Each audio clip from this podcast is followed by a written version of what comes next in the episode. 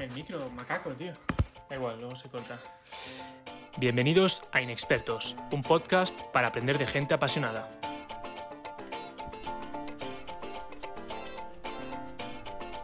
Muy buenas a todos, somos Inexpertos, estoy aquí con Daniel. Buenas. Bueno, pues estamos aquí en el segundo episodio de Inexpertos ya de este podcast y hemos traído a nuestro amigo Iván. Iván, ¿qué tal? Muy buenas, muy bien, muchas gracias. Muy bien, Iván, pues mira, hoy habíamos decidido hablar de videojuegos y te hemos traído a ti porque te hemos considerado un experto en este tema, pues para que le enseñes a unos inexpertos en el, en el tema, ¿también? Sí, claro, perfecto. Perfecto, pues... ¿Qué te parece si empezamos ya? Sí, claro. Perfecto. Pues, ¿qué considerarías que es un videojuego? Por ejemplo, ¿un Sudoku en el, en el, en el teléfono sería un videojuego? A ver, en cuanto a significado de la palabra, literalmente sí, se- sí es un videojuego. O sea, cualquier juego que sea en una pantalla de vídeo a través de una consola, un ordenador o lo que sea, es considerado un videojuego, sea lo que sea. Eh, lo único que, claro, eh, la gente siempre te va a poner, que no es lo mismo, eh, por ejemplo, el Fornite que un Sudoku en videojuego. No lo van a considerar igual, pero videojuegos son todos, sí. Yo te quiero hacer una pregunta preliminar. Dime. Para la gente que no te conozca, ¿por qué eres tú la persona adecuada para hablar de videojuegos? Hombre, llevo jugando videojuegos desde que tengo 5 años aproximadamente en la Play 2 y sigo jugando, he evolucionado un montón. Ahora pues jugaré en torno a, yo qué sé, 4 horas, 3 horas de media al día, más o menos, ponle. Entonces pues algo sí que entiendo. Y en esas 3-4 horas que tú has dicho, ¿qué es lo que sueles jugar más? ¿PC, Play y por qué? Ahora mismo, PC. Pero cuando era más pequeño, consola. Las consolas son mucho más baratas y accesibles. Ya cuando tienes un poco más de dinero y un poco más de idea, te pasas al ordenador que es mejor en todos los sentidos. Mejor en todos los sentidos, pero también más caro en todos Claro, los sentidos. como un Rolex. Un Rolex es mejor que cualquier otro reloj, pero es más caro. Yo te quiero preguntar acerca de tus orígenes en este mundillo, ¿no? Sí, cuéntame. Has dicho que empezaste a los 5 años. ¿Eso es porque alguien te deja una Game Boy o cómo es? Eso es, mi padre, en su ordenador que tenía en casa, eh, me dejó el, el que era el Half-Life 1 eh, para ordenador y con eso empecé a jugar. Luego mi madre me lo quitó porque era para mayores de 18 y tenía 5 años. Y ya de ahí empecé otras cosas. Pero eso, con eso empecé. Bueno, y después de tantos años jugando, eh, ¿cuál dirías que ha sido el videojuego que más te ha marcado? ¿Por qué? ¿Y, cuál y si lo recomiendas para empezar a jugar? A ver, que más, que más me hayan marcado, te voy a decir dos. Uno, por, por jugarlo con gente, y otro, que me ha gustado a mí de forma particular. Eh, el que más he disfrutado yo era el Call of Duty de 2014, el Advanced Warfare, que era con el que yo me pasaba jugando con mis colegas todo el día, todos los días hacíamos hasta competiciones, no sé qué, bueno, eh, nos encantaba. Y claro, el juego no tenía que ser la caña precisamente, pero como te lo pasabas también con tus y estaba también pensado para jugar con gente, se disfrutaba un montón. Y luego, eh, de juegos que a mí me hayan gustado en particular, yo el que más he disfrutado creo que es el Dark Souls 3. Para jugar yo solo es el que creo que más me ha gustado. Pero es un juego notoriamente difícil. Sí, sí, pero esto es como, como el que un día hace deporte y sobrepasa una, un obstáculo muy complicado, esa adrenalina que es en plan, Dios, lo acabo de conseguir, pues es lo mismo, te estás machacando con un jefe final dos días, de repente te consigues pasar y te sientes invencible, pues es lo mismo. ¿Tú crees que los gamers son un poco más ocas en ese sentido? Porque cada día ves más streamers que se comienzan a jugar a un juego que es imposible y, están convencidos de que lo van a superar, tarden dos semanas, dos meses o un año. A ver, yo en eso, en cuanto a mi opinión, claro está, creo que es que los streamers sobre todo quieren atraer visitas. Siempre atrae una, siempre atrae más ver a alguien sufrir y pasarlo mal y reírse y trolearle un poquito a, pues, por ejemplo, un juego normal. Pero no, no creo que la comunidad gamer en general de repente se haya vuelto más masoca. Eh, está desde mm, el señor de 50 años que juega al Candy Crush eh, dos horas al día hasta el niño de 7 años que juega al Fortnite 10 horas al día. Y no, no quiere decir que sea más hardcore. Opinión. Has usado esta palabra que es comunidad. Esto a mí me parece muy interesante porque yo cada vez que juego a videojuegos trato de jugar con gente, porque para mí es como una plataforma social. Sí. Eh, ¿Crees que todos los videojuegos son mejores cuando los juegas con amigos? Eh, depende. Depende, sobre todo depende de la compañía y de si el juego está pensado para jugarlo con amigos. Hay juegos que jugarlo con amigos es un petardo. Por ejemplo, el Dark Souls 3, jugarlo con colegas es un petardo. No está pensado en absoluto para jugarlo con gente. Está pensado para jugar contra gente. Pero en el momento en el que tú en Dark Souls, por ejemplo, tienes a un amigo, el juego se vuelve tan fácil que la gracia es que el juego es difícil, entonces no tiene sentido jugarlo, ya no es la misma experiencia. Entonces depende. ¿Has, hecho relaciones a través de, los videojuegos? Eh, Es decir, si tú has eh, conocido a una persona online y luego te has hecho su amigo o porque con un conocido de clase pues habéis empezado a jugar al mismo videojuego y os habéis hecho muy amigos a raíz de eso. Pues mira, te voy a contar dos casos. El primero, en el colegio, cuando tenía 12-13 años, eh, me cambiaron de clase y a raíz de que, porque jugaba los mismos juegos que los chavales de otra clase, me conseguí hacer muy amigo de ellos y todavía conservo alguno que otro, solo porque jugábamos, en ese caso era al Battlefield 3, que era un juego que no jugaba todo el mundo y gracias a eso nos juntamos. Es como los que tienen un hobby compartido y, de, se juntan solo porque tienen una misma afición. Y luego, de amigos que he hecho a través de online, mi mejor amigo eh, sí que lo conocí hace siete años ya, eh, a través de la Play. Y pues nada, hablamos todos los días, nos hemos visto ya en persona un montón de veces sin a veranear conmigo. Entonces sí, sí, amistades se hacen. Pero al fin y al cabo es gente. Si tú pasas muchas horas con ellos, son amigos. Y si pasas muchas horas con ellos, pueden ser incluso muy buenos amigos. Vale, y por ejemplo, eh, eh, Daniel, ha, perdón, Daniel ha dicho antes que él jugaba videojuegos, pero por ejemplo yo no. Entonces, si yo quisiera empezar a jugar a videojuegos ahora, ¿cuál me recomendarías que fuera pues mi starter pack, tipo consola, PC y qué juegos jugaría? O sea, o qué, juegos tú, tú, tú me recomendarías para que empezara a jugar a un nivel de principiante re humilde. A ver, los videojuegos, mmm, quitando algunos muy específicos, no entienden de dificultad. Es de lo que a ti te guste. Hay gente que le gusta construir ciudades eh, y dentro de esos juegos, pues tienes más difíciles o más complicados. Hay gente que le gustan juegos de carreras y dentro de eso tienes más simulación, más arcade. Entonces tendrías primero, eh, por ejemplo, lo normal sería que alguien te deje probar un montón de juegos. Tú sacas la conclusión de qué género o qué crees tú que te gusta más y vas tirando por ahí. Y ya dentro de cada género, que hay un montón, pues ya te podría recomendar yo o recomendar a algún amigo tuyo o lo que sea. Siempre la gente te puede recomendar o incluso en foros. Eh, pero recomendar así a casco por cualquier cosa, habiendo tantísimas opciones con tantísimos gustos diferentes, me parece que sería un poco mala idea. Volviendo al tema de haber conocido a gente a través de los videojuegos, tú cuando estás, sea en el League of Legends, en el Rocket League, el juego que sea, y te llega una solicitud de una persona, ¿qué se te pasa por la cabeza? Eh, lo primero, ¿por qué me agrega este tío? Si no sé quién es, eh, lo suelo bloquear instantáneamente. Eh, porque a mí que me agregue gente que no conozco, porque por ejemplo, si yo he pasado una partida con un, un Giri y me ha caído súper bien y hemos jugado súper bien, pues la agrego y seguimos jugando. Y a veces resulta en que de repente nos hemos hecho amigos, de jugar tanto porque no nos gusta cómo juega el otro. Eh, pues sí, pero claro que te llegue una solicitud de amistad que no has visto. Generalmente, yo que juego en ordenador, suelen ser bots de páginas de apuestas para intentar robarte. Entonces no, no es buena idea hacer Un bot siendo que- algo que no es una persona, básicamente. Sí, un bot es eh, un tío paga una página y esa página crea máquinas para enviar solicitudes en masa eh, de amistad, eh, para intentar eso, para intentar escamear, que es robar, para intentar bloquearte la cuenta, para intentar robártela. Son máquinas.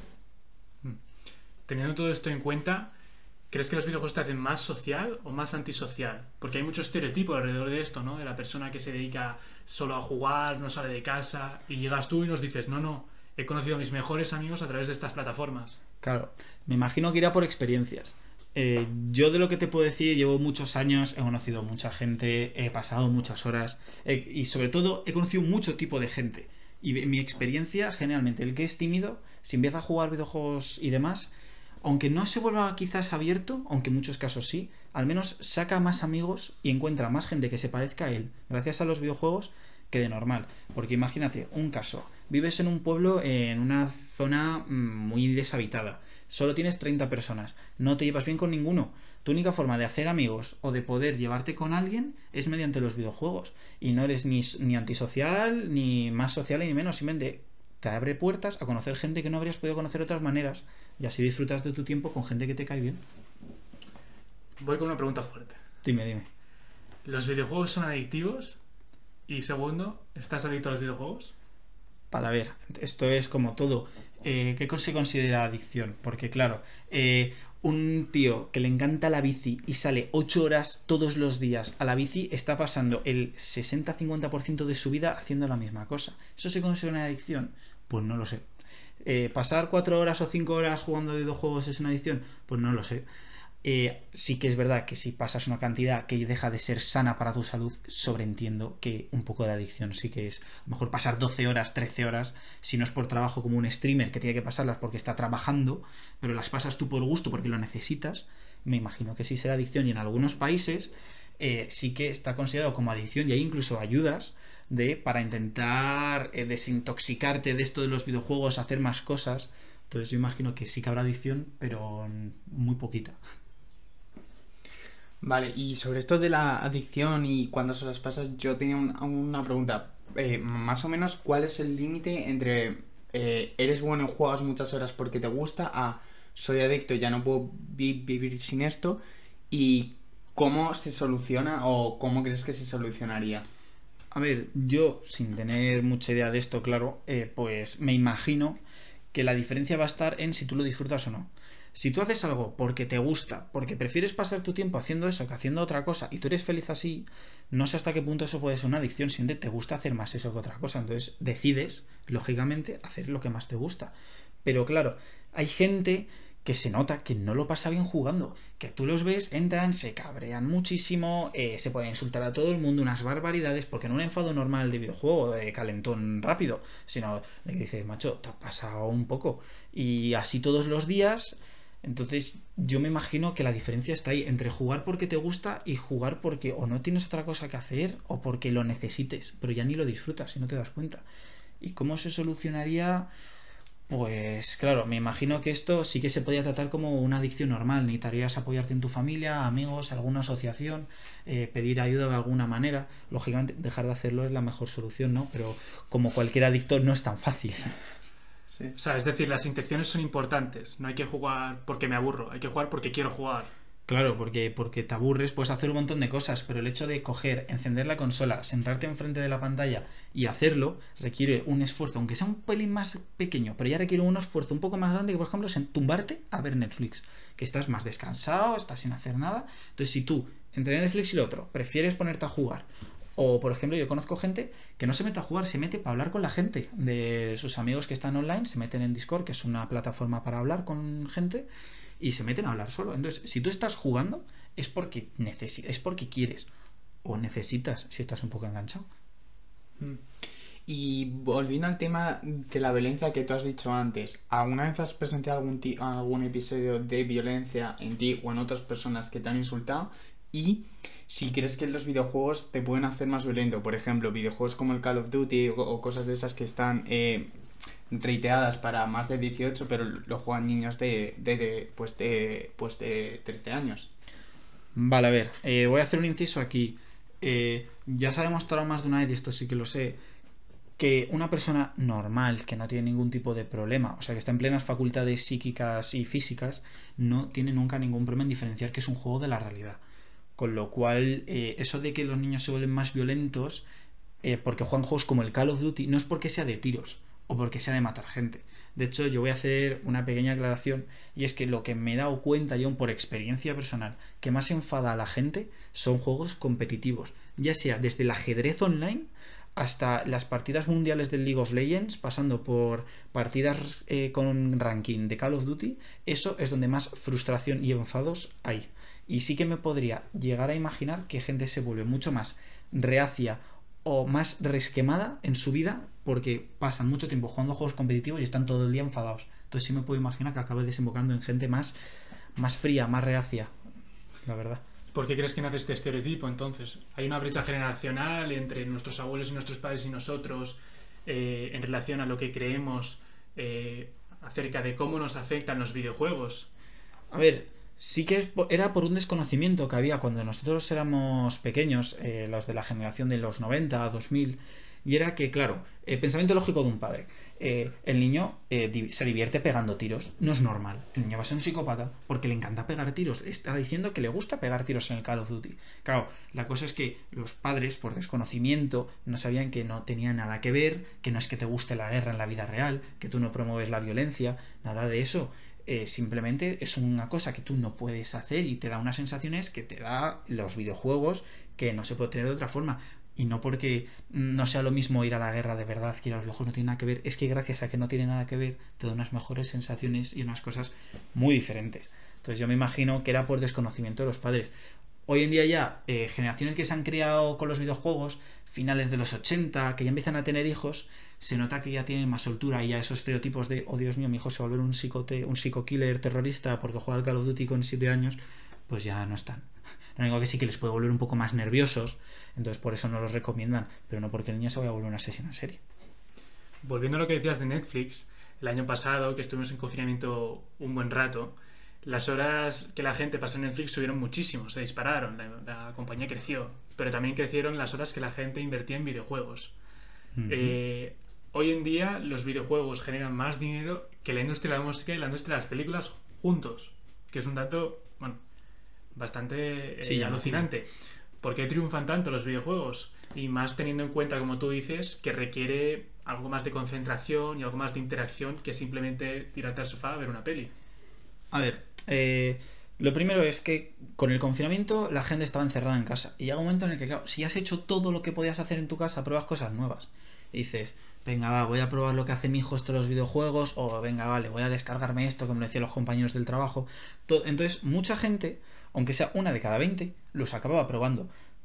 Y a lo mejor una proporción un poco más pequeña de uno de cada 20 les acaba enganchando, de decir, joder, es que está chulo, voy a seguir haciéndolo. Entonces, claro, en base a que la gente no podía hacer otras cosas, lo han probado.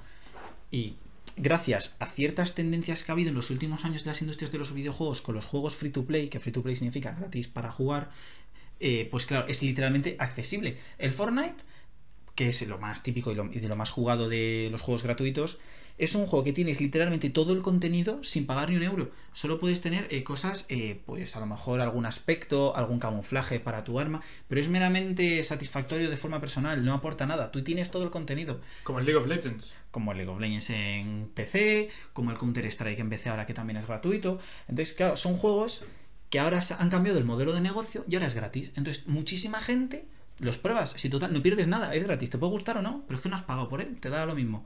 Y mucha gente le acaba gustando. Son juegos que están muy bien hechos, que están muy estudiados, entonces que están hechos para gustar y acaba pues haciendo que, claro, mucha gente de la que la ha probado se acabe enganchando.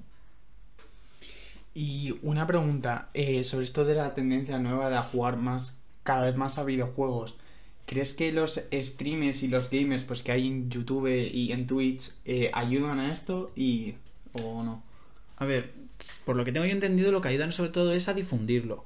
Eh, pues mira, existe este nuevo videojuego que está muy chulo, o eh, estamos probando, o este género nuevo que está innovando, como por ejemplo los Battle Royale. Los Battle Royale es algo medianamente nuevo. Empezó con, bueno, una película de hace mil años japonesa, luego pasó a Minecraft, pero el salto a un género de juegos que se llama Battle Royale fue gracias a los streamers que le dieron popularidad, eh, que pegó un boom muy fuerte en Twitch en su momento, sobre todo con juegos como el PUBG, que era el que, el que había fuerte por entonces. Entonces, yo creo que ayudan sobre todo a difundirlos. Esto es como todo.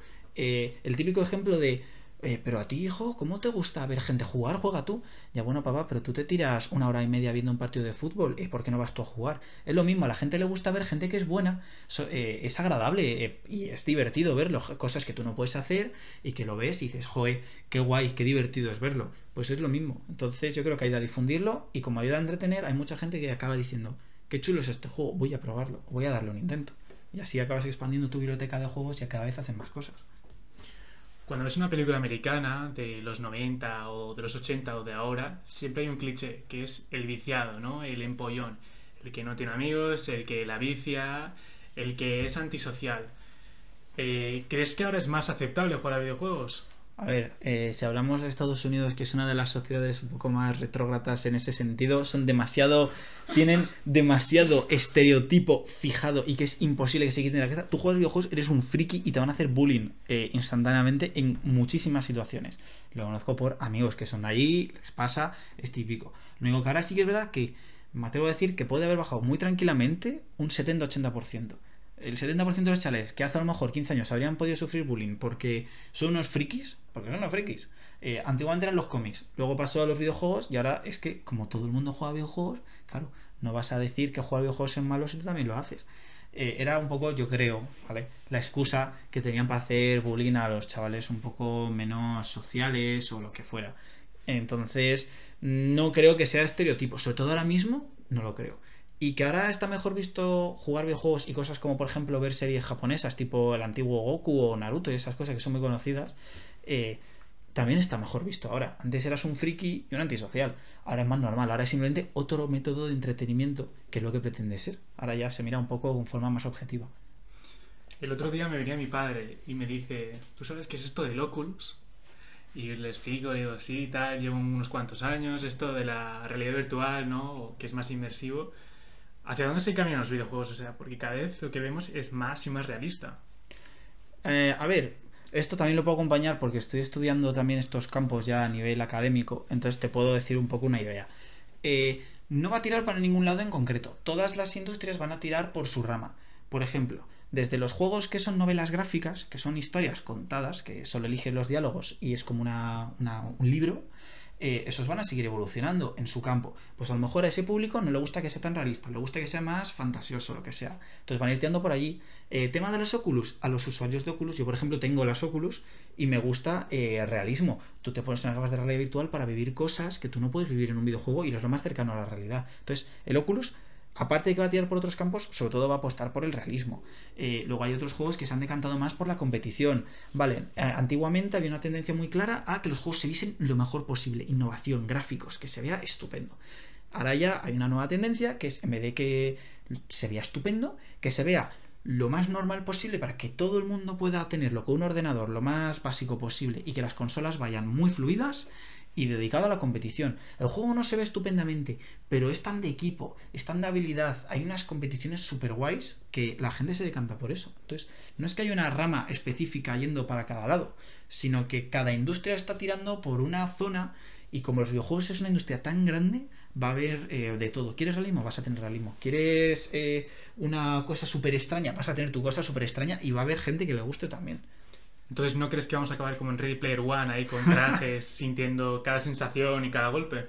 A ver, eso ya existe. O sea, no que tú te metas dentro, pero sí que ya existen unos trajes que, por ejemplo, si tú estás en juegos como el VR Chat, que es simplemente gente que se mete con su avatar y estáis hablando, es una especie de Omegle, pero eh, con gente en realidad virtual. Entonces ya hay, ciertos trajecitos que, pues si te tocan, notas aquí como una, palpitación, una presión. Tecnología muy básica, en verdad, pero la gente lo está demandando y se están empezando a fabricar. Entonces ya llegará tanto como eh, la tecnología inmersiva, que es que transfieran tu conciencia a un videojuego. A mí me molaría probarlo, a ver qué es eso, si de verdad funciona, si es posible, me gustaría saberlo. Ahora, para eso queda mucho. Entonces, si tira por ahí, ojalá, pero queda tantísimo y está tan en pañales que no, no se puede decir que vaya a ir por ahí. Es queda súper lejos, demasiado distante.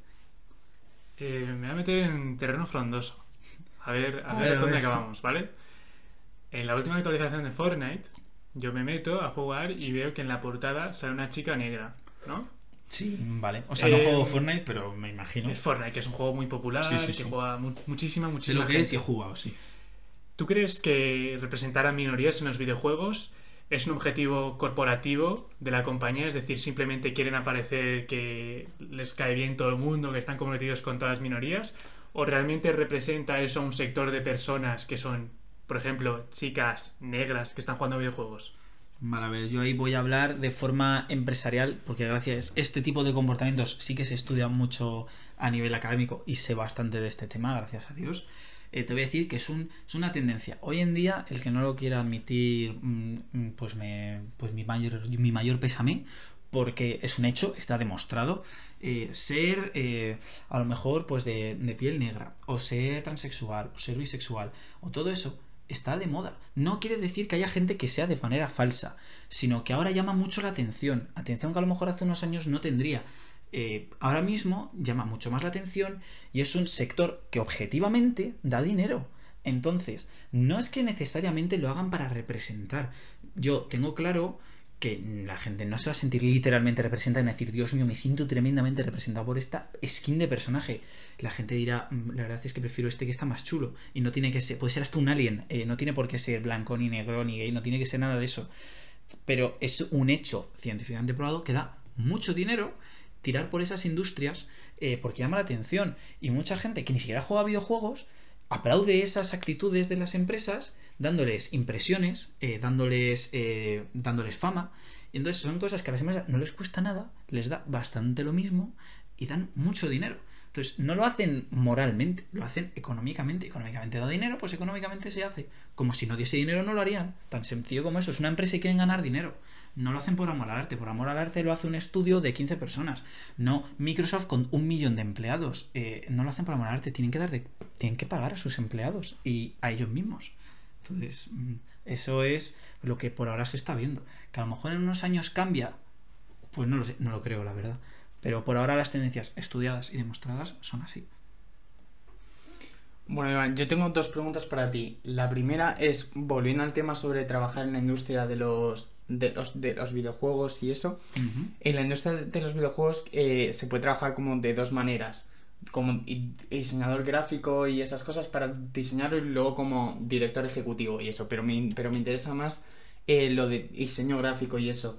¿Qué habría que hacer para convertirse en una persona que diseña videojuegos? Pero mucho más, ¿no? Porque Sí, ahora también hay guionistas, hay músicos. Claro, iba a hacer yo un Son pequeño películas inciso. prácticamente. Iba a decir, eso que estás diciendo tú es el modelo de empresa normal que se llama eh, gestión de mono blanco y de mono azul. Que Ujú. quiere decir, los de mono azul eran de toda la vida los operarios y de mono blanco quiere decir la camisa, los directores. Los que ahora mismo son de mono azul, que no es de mono azul, son informáticos por lo general, en campos muy diferentes, como dice Daniel, que hay guionistas, hay músicos eh, que, que se contratan orquestas enteras para grabar la banda sonora. Que le vas a decir tú a un músico que hace videojuegos, no, él hace su cosa y cada uno su campo y al final acaba siendo un videojuego. Entonces, eh, que tú me estabas diciendo que cómo se llega a trabajar allí, ¿no? Sí, Pues eh, como hay tantísimos videojuegos, se busca innovación, se busca, como dicen las empresas, eh, estudiantes frescos que acaban de salir con ideas. Estamos, como esto está prácticamente en pañales, llevamos con videojuegos como tal los conocemos 15 años. Los videojuegos llevan existiendo más, pero con este modelo muy poquito. Entonces, claro, necesitan ideas, innovar, queda muchísimo por explotar. Entonces, eh, que lo hagan mejor, que lo hagan más rápido, eh, que sean más fiables, que sean más estables. eh, y además, por lo que yo sé que tengo gente que trabaja de estos temas, sobre todo las empresas van quitándose y cambiando entre ellos empleados. Pues yo necesito eh, 15 informáticos que sean muy buenos en este campo. Dicen, pues justo yo necesitaba dos diseñadores para esto. Y decían, vale, se van a hacer tu proyecto allí, los pago yo, vale, los míos se van allí los sigo pagando yo. Y se van ayudando entre ellas, son como una especie de cooperativa. Aunque está todo hablado, tienen sus contratos y tal. Entonces eh, va cambiando también mucho el modelo de trabajar de esas empresas. Eso es digno de, de estudiarlo. No lo puedes entender como una empresa tradicional de eh, un súper o una tienda normal y corriente de a pie. Hablaba el otro día con un amigo que estudia una carrera relacionada con el desarrollo de software y ligado a los videojuegos, y es sobre el precio. Cuando yo voy a ver una película, si tengo carne joven, pago 7,50. Eh, Si es un miércoles, puedo pagar 6 euros y pico. Y si es una entrada normal, 9 euros y pico. Sin embargo, me voy al game o me voy a la FNAC, me voy al corte inglés, el videojuego vale 70 euros. ¿Cómo se puede justificar esto? A ver, el precio de los 70 euros, eh, como tal, a no ser que sean cosas muy específicas, juegos que han sido especialmente muy caros, que los hay, eh, no suele estar justificado. Eh, lo que suelen pasar es que al ser un juego físico, es decir, tienes que contratar a una fábrica que te haga los discos, imprimirlos, grabarlos y demás, eso siempre suma un coste. Por eso yo, por ejemplo, que juego en ordenador, lo compro a través de, de Steam o de ciertas páginas que en vez de costarme el juego 70 euros, me puede costar 25, 30. ¿Por qué? Porque me ahorro mucho gasto, se ahorra la empresa mucho gasto burocrático, mucho gasto de fábrica, de tener gente trabajando, se lo ahorran todo, entonces no tienen que pagar esos sueldos, con lo cual lo pueden poner más barato. Ahora, sí que es cierto que teniendo 70 euros de juego hay un margen, se estipula de, normalmente lo ideal es un 25% de beneficio en casi cualquier negocio, pero estipula que suelen sacar en torno a un 40% de beneficio. Eh, 70 euros es un precio un poco hinchado. O sea, que a lo mejor le estaré a 30 euros por disco hacerlo. A ver, claro, eh, con la regla de al por mayor, eh, la economía de escala, eh, no sale muy barato. Pues cada disco te puede salir, cada juego producido en masa te puede costar un euro y medio. Porque eso no es real. Porque eso es por la economía de escala. Es una cosa un poco compleja de entender. Eh, si, por ejemplo, yo hago- soy, una- soy un estudio pequeño, ¿vale? A mí, fabricar un solo disco eh, porque solo, solo quiero hacer el de prueba, pues a lo mejor el disco de prueba me cuesta 33 euros entre los gastos de, de la burocracia, pagar los sueldos, eh, los alquileres del local, la luz que me, ha, que me ha costado, me cuesta 33 euros. Pero luego, si yo hago un contrato de economía de escala de, oye, necesito 2 millones y medio de discos para el mes que viene, pues claro, eh, me va a costar el lote entero eh, 15 millones de euros y si, haz- y si divides, según sale, cada disco te ha costado un euro. No es exactamente así. ¿Me entiendes? Por eso digo que se puede poner mucho más barato un disco y no tiene tanto beneficio. Se estipula que eso tiene casi un 40%, quitando algunas excepciones de beneficio propio cada disco. Por eso ahora la gente compra online. Hasta en la PlayStation Store que, o la Xbox Live, la gente compra ya los juegos online. Y hasta Xbox ha sacado su Game Pass, que es, tú pagas, creo que era un euro al mes, y tienes una biblioteca de 40 juegos, eh, que puedes jugar todo lo que quieras. Pero juegos AAA, Forza Horizon, eh, Halo, eh, Assassin's Creed, tienes todos ahí. Tú pagas un euro al mes y tienes todos los juegos que quieras. Y cuando no los quieras jugar más, dejas de pagar. En, en relación a los videojuegos multijugador, la comunidad es lo más importante, porque hay videojuegos que son eh, conocidos por tener comunidades, como se dice en el mundillo, tóxicas, ¿no? De gente que son malos perdedores, gente que insulta con facilidad, gente que no se lleva con los compañeros de equipo. Vale, esto se entiende muy bien como una empresa normal. Eh, si yo hago un producto horrible, pero soy el único producto que hay, pues te lo comes con patatas. O sea, no, no puedes hacer otra cosa. Entonces, me imagino por dónde van los tiros de lo que me estás diciendo. Que da la impresión de que ciertas empresas, ciertos juegos, se ven un poco abandonados y se nota que son para ganar dinero. Que, mm, pues por ejemplo, tema de Warzone, que está muy sonado ahora, que es el free to play de Call of Duty, de Battle Royale que tiene un problema con los hackers impresionante. Una empresa normal se gastaría un dineral en un eh, protector anti-hackers y ya el problema estaría solucionado. Pero como les da igual, eh, simplemente siguen sacando más contenido, contenido de pago, para sacar más dinero. No gastan y solo ganan. Pero claro, como algo tan bueno como el Warzone, en cuanto a Battle Royale, aunque luego cada uno, pues a mí me gusta más el Apex, a mí me gusta el no sé qué, vale. Pero es objetivamente hablando que es el Battle Royale más jugado. Eh, ahora mismo ya es más que Fortnite. Entonces, eh, si es el que más jugado y pues sigue estándolo, no tienes por qué arreglar nada a nivel de empresa. Sigue siendo el más jugado, sigues con unas cifras altísimas. ¿Qué ganarás eh, metiendo el programa anti-hackers? ¿Que tu comunidad va a estar más contenta? Sí, pero a nivel dinero estás igual y has perdido dinero porque has invertido. Entonces, tiene que verse una eh, competición entre empresas de a ver cuál saca el mejor juego. En ciertos sectores esto se ve. Por ejemplo, el League of Legends tiene un problema que es el de la comunidad, que es muy tóxica. Eso es muy difícil de solucionar, porque tú no puedes impedir que coja a alguien y escriba que se caga en todo lo cagable. Eh, no puedes evitarlo, lo va a hacer. Ya luego le pones un castigo a posteriori, pero tú no lo puedes prever. Pero sin embargo, como League of Legends tiene competencia, tienen un sistema anti-hackers brutal. Me aseguro, lo que quieras, a que el 89-90% de los jugadores no han visto un hacker de League of Legends en su vida, habiendo jugado años. ¿Por qué? Porque tiene una competencia muy dura y o eres el mejor o tus jugadores se van de un juego al otro, porque además como son gratis, eh, no pierden nada eh, yéndose a otro juego donde simplemente se está mejor. Y si a la gente le gusta tanto estos videojuegos, como puede ser League of Legends o otro, ¿por qué se dedican a arruinar la comunidad? Eh, sea troleando o sea intentando hackearlo. Que a ver, para una persona normal es difícil de entender, pero aquí hay que entender que los juegos son globales. Entonces hay ciertas culturas eh, y ciertas maneras de pensar que para nosotros son impensables. Hay gente, y esto lo va a saber todo el mundo, ¿nunca habéis tenido ese amigo que haga lo que haga, quiere siempre ganar y ser el mejor? Pero que de esto que dices, macho, estamos jugando una pachanga de fútbol, eh, no me vengas ahora tirándote al suelo, me hagas trampas, eh, deja de hacer trampas, que estamos jugando cinco amigos y es ridículo. Vale, pues extrapola eso a eh, soy un paquete, eh, me están humillando y se están riendo de mí, entonces lo que hago es coger, meterme hacks y de repente creer medios y reírme de la gente, porque como yo le he pasado mal, pues ahora lo van a pasar mal ellos. Eso es un comportamiento, pero hay muchísimos comportamientos de gente porque se mete hacks. También están los que llamamos nosotros los justicieros. Yo tengo los hacks instalados, pero no los uso. Pero a la que yo piense que hay un cheto en el equipo contrario, un cheto es un hacker, eh, voy, a, voy a ponérmelos. Claro, esto da problemas. Eh, no tiene por qué ser un hacker, puede ser un tío que es buenísimo. Y te está humillando y de repente le acabas de ganar la parte a un tío que es buenísimo y le acabas de reventar eh, porque tú crees que es hacker. Que es igual de malo ser un justiciero. Que no tendrías que haber hackers. Pero claro, para una persona normal, ¿por qué quieres romper el juego? ¿Por qué quieres arruinarle la experiencia a la gente?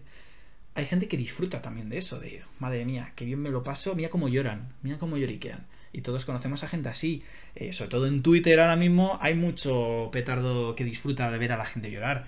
Pues es simplemente extrapolar eso a, un, a su hobby, que algunos es los videojuegos y se dedican a hacer eso. Yo voy con mi pregunta final. Si, ¿Qué quieres que la gente se lleve de este podcast? O sea, si quieres cambiar su percepción acerca de los videojuegos, ¿qué les dices? A ver, lo que me gustaría que la gente entendiera es que esto ya es muy normal, es algo súper normalizado, eh, es simplemente un hobby como cualquier otro. Pues hay gente que le gusta ver la NBA. Bueno, pues a lo mejor a mí me gusta ver las finales mundiales del League of Legends o jugar al League of Legends. Es un entretenimiento como cualquier otro. No tiene nada de malo mientras se ve como salud, como el atletismo o cualquier otro deporte. Eh, no estoy diciendo que es un deporte, solo digo que como cualquier otro hobby, si tú lo llevas con salud y con normalidad, está muy bien, es un método de pasar tiempo, de desconectar y que no pasa nada y que cada uno no tenga miedo en explorar lo que les gusta. Ay, es que a mí me gustan estos juegos, son muy frikis, entonces eh, no quiero que la gente lo sepa que juego al, mm, no sé, a algún juego súper extraño. Entonces, claro, no quiero que la gente piense que soy raro. No pasa nada, los juegos son para divertirse y para entretenerse. Tú disfruta y aprovecha. No pierdas oportunidad de encontrar algo que a ti te vaya a gustar o que puede gustarte simplemente por negarte. A lo mejor te estás perdiendo tu hobby del año y no lo sabes, probar que no pasa nada. Eso es lo que me gustaría. Mm. Iván, no sé si quieres decir algo más o sobre algo. No, yo ya no añado más, gracias. Perfecto. Bueno, yo tengo una última pregunta, una, pregunta final y con esto ya pues podemos expedir el episodio. A ver, dime. En, en, esta vida ahora mismo, en este momento, ¿en qué te sientes inexperto? ¿Qué me siento inexperto? Pues mira, te voy a decir algo pero que es como un poco más, eh, no, sé si profundo. Eh, estoy eh, mirando, claro, con mi carrera y demás, que se trata de negocios digitales, estoy planteándome de forma no irónica, o sea, en serio, de hacer una, de mirar empresas, viabilidad y tal. Entonces, claro, estoy todo perdido, estoy súper perdido. Entonces, me siento bastante inexperto en cuanto a eso. O sea, inexperto para saltar al mundo profesional, dices. Para saltar al mundo profesional, ya de decir, uff, qué buena idea de negocio tengo, la puedo poner en marcha y te pones a mirarlo y dices, mejor sigo estudiando. es que se juntan dos cosas, una que eres joven y otra que estás en España. claro. Sí, sí. Bueno, pues eh, ha sido un placer tenerte, Iván. Nos has enseñado muchísimo, por lo menos a mí, que yo, yo no sabía tanto y me imagino que a Daniel también. Por supuesto. bueno, y bueno, pues sin nada quiere decir nada más, pues acabamos este episodio. Nada, un placer por invitarme, he estado muy a gusto y ha sido muy divertido, chicos. Muchas gracias. nada, hasta luego. Chao, chao, chao, chao, chao. Si te ha gustado el episodio, puedes seguirnos en Spotify y Apple Podcast. Además, estamos en Instagram en arroba inexpertos en barra baja podcast y en Twitter y TikTok bajo el nombre arroba inexpertos en. Gracias y hasta la próxima.